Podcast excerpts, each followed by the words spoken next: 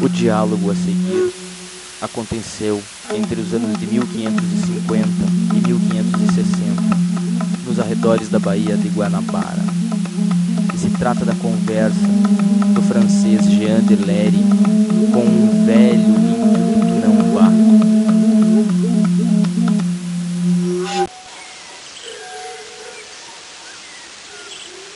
Por que vindes vós e outros, franceses e portugueses, buscar lenha de tão longe? Não tens madeira em vossa terra. Oui, temos, mas não desta qualidade. Nós não a queimamos como lenha, mas extraímos tinta. E porventura precisais de muito.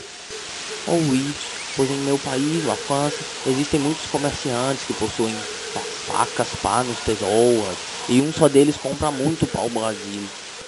Este homem não morre nunca. Oui, morre. E quando morrem, para quem deixam as suas riquezas? Para os filhos, irmãos, parentes, próximos.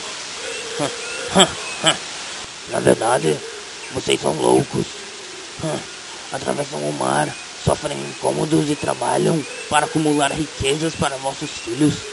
A terra que os nutriu não alimentará seus filhos também. Nós também temos filhos, pais, mães, mas estamos certos de que depois da nossa morte, a terra que nos nutriu também nos nutrirá. Por isso, descansamos sem maiores preocupações. Não acumulamos riquezas como vocês, loucos.